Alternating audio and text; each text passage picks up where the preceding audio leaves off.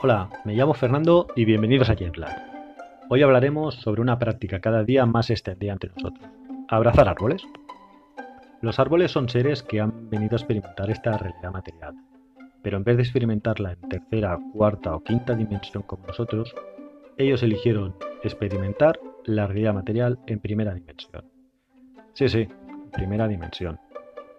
Los seres árboles, por su mera existencia de vida en este plano y por su biología, nos aportan grandes beneficios, no tan solo por la fotosíntesis, también colaboran en regular el clima, fertilizar la tierra y otras cuantas cosas más que podría explicarte un especialista en botánica.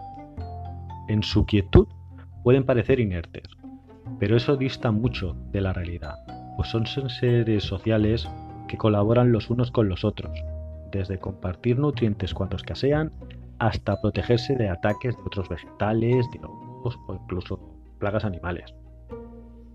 Nosotros conocemos su sociedad por el nombre de bosque, formando así un gran ser que es y genera vida. Pero aún hay más.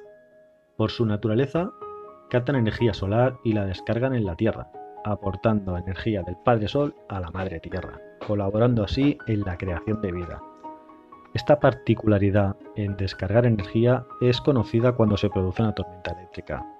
El árbol atrae rayos, semejante a un, a un pararrayos, de ahí que el peor lugar para guarecerse en plena tormenta sea bajo un árbol.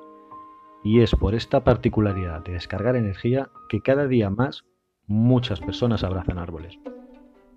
Y no voy a criticar esta práctica, pero sí comunicar cómo realizar con respeto, pues como he dicho al principio, los árboles son seres, y del mismo modo que a nosotros puede que nos desagrade que un desconocido súbitamente nos abrace, a ellos también.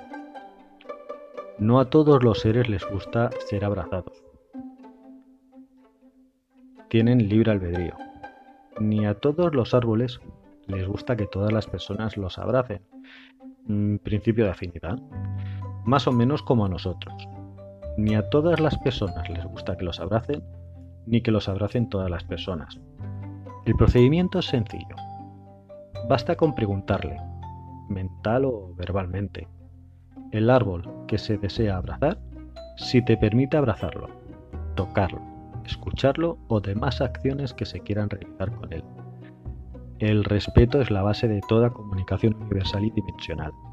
La intuición al resto, sintiendo, escuchando, percibiendo la respuesta a tu petición y obrando en condescendencia. Los árboles obran magia. Si tienes la oportunidad de oírles cantar, danzarás.